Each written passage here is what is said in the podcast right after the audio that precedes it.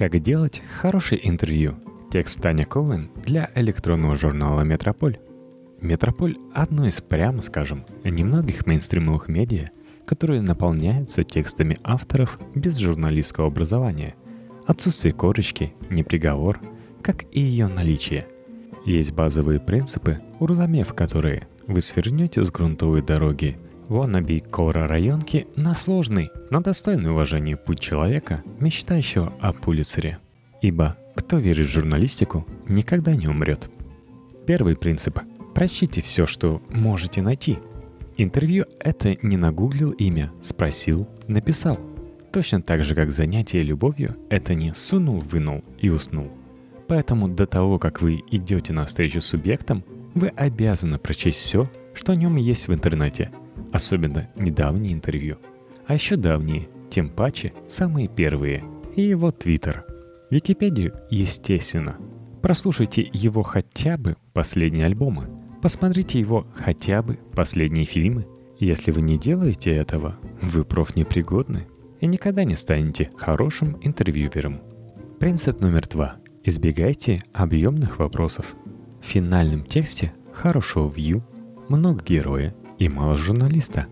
Вопросы должны быть четкими и достаточно короткими, чтобы отвечающий не потерял нить. В каждой вашей реплике, собственно, вопрос должен быть один. Только новички и поехавшие графоманы, пьянеющие от звука собственного голоса, выдают тирады масштаба. Вот, к примеру, я, мой друг Иван Тимофеевич, ныне покойный, служили в десантных войсках. Зимой 94-го это было, как сейчас помню – во враге сидели мы. Но вы же понимаете, степь, тоска, и вот тогда подсказал мне идею для вопроса, которым я вас сейчас побеспокою. Ответственна ли отечественная интеллигенция за потерю русской идеи и в какой мере? А если не она, то кто же? Ведь, возможно, еще в 1917-м социумообразующий рабочий класс был вынужден обратиться к проблемам иного толка. Другими словами, именно там – или не там, как вы полагаете, с точки зрения историка, образовался разрыв между идеалами, декларируемыми официальной пропагандой и взращиваемыми многими поколениями принципами. Или все было совсем иначе, или иначе и быть не могло. Принцип третий. Открытые вопросы. Закрытые вопросы – те, на которые можно ответить «да», «нет», «не знаю». Открытые предусматривают развернутый ответ – вам нужно разговорить собеседника. Поэтому вопрос, считаете ли вы, что есть собак плохо, неудачный? А как бы вы отреагировали, если бы вам предложили отведать пекинеса на фуршете сеульского отделения Гринписа? Норм. Принцип четвертый. Не осыпайте героя стивыми эпитетами. То есть, конечно, осыпайте, но при расшифровке оставляйте их за кадром.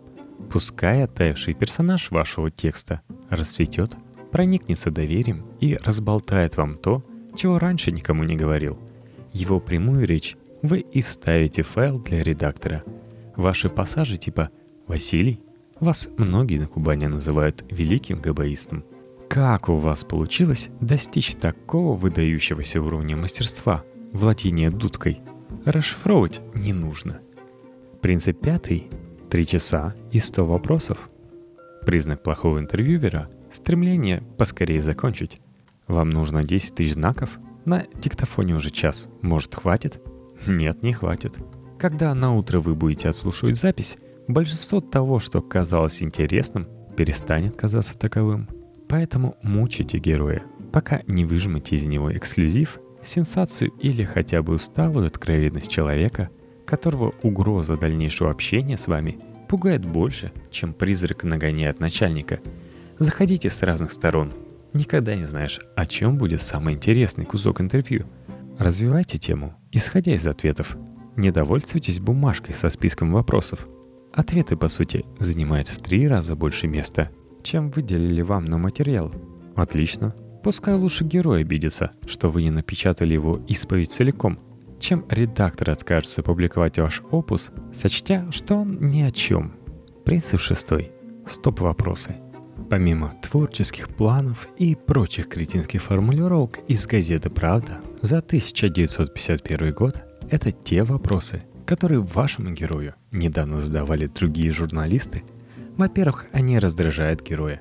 Во-вторых, интересующийся его судьбой читатель уже прочел материал в крутом журнале, который сработал оперативнее вас и недоволен повторами.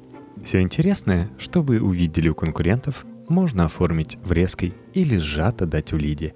В телеинтервью должна быть новая информация. Не опускайтесь до уровня. Почему ваша группа так называется? А вы правда не в курсе? И какая книга изменила вашу жизнь? А вашу какая? Седьмой принцип. Нещадно режьте.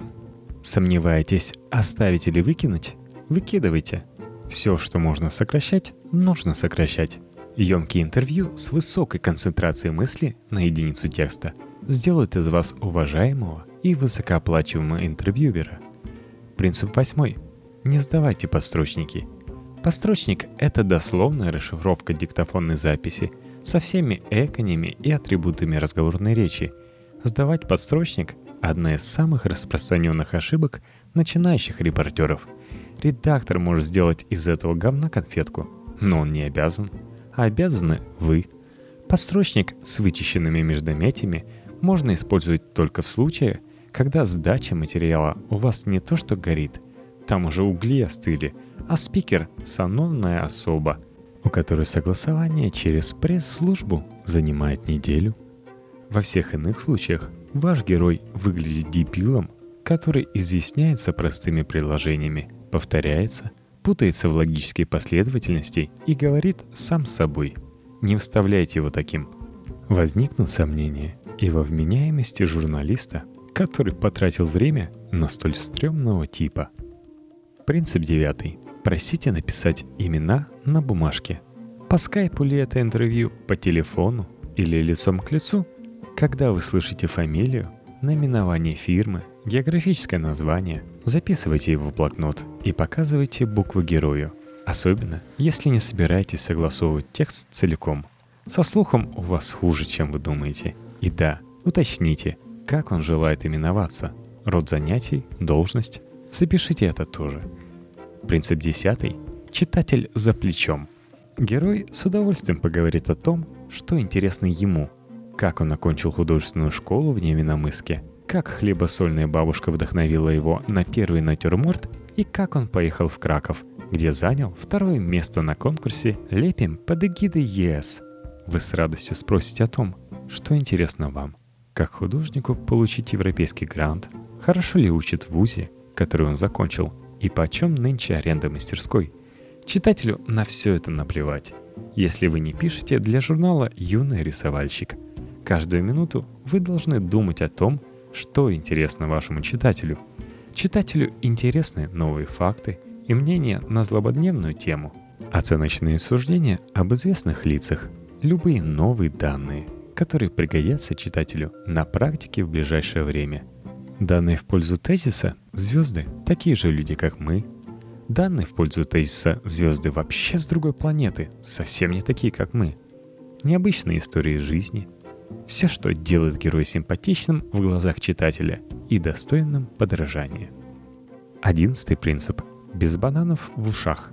Собираясь на интервью по определенной проблеме, оставьте позицию по этой проблеме дома вместе с эмоциями.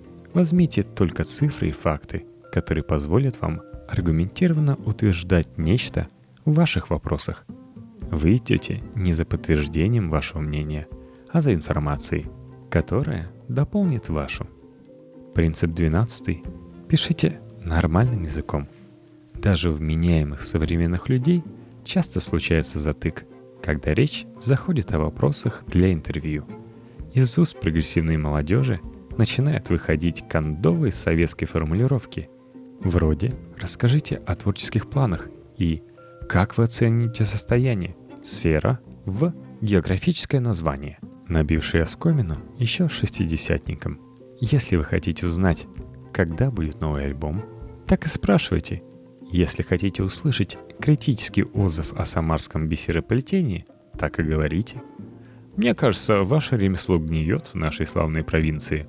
Мода прошла, магазины разоряются, а вам как кажется? Тринадцатый принцип. Два полюса интервьюера. Лучший Если вы разбираетесь в теме разговора так же хорошо, как и мастистый респондент, тогда ваша роль — перевести его мудрость с птичьего языка специалиста на человеческий, чтобы обогатить ею читателя.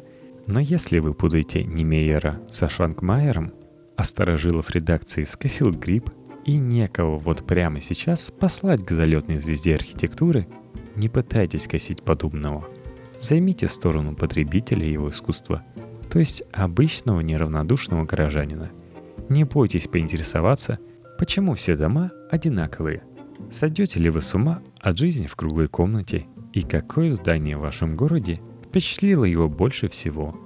Лучше предстать любопытным ребенком, чем дилетантом с амбициями. А когда вы расположите собеседника к себе, можно и попросить самому задать себе вопросы, на которые он всегда хотел ответить на странице какой-нибудь газеты. С вами был Максим Глушков. Желаю вам быть лучшим в своем деле и получать от него удовольствие – Записывайтесь в ряды подписчиков подкаста в iTunes и в нашей группе во Вконтакте vk.com подкасте. Адрес присутствует в шоу-нотах.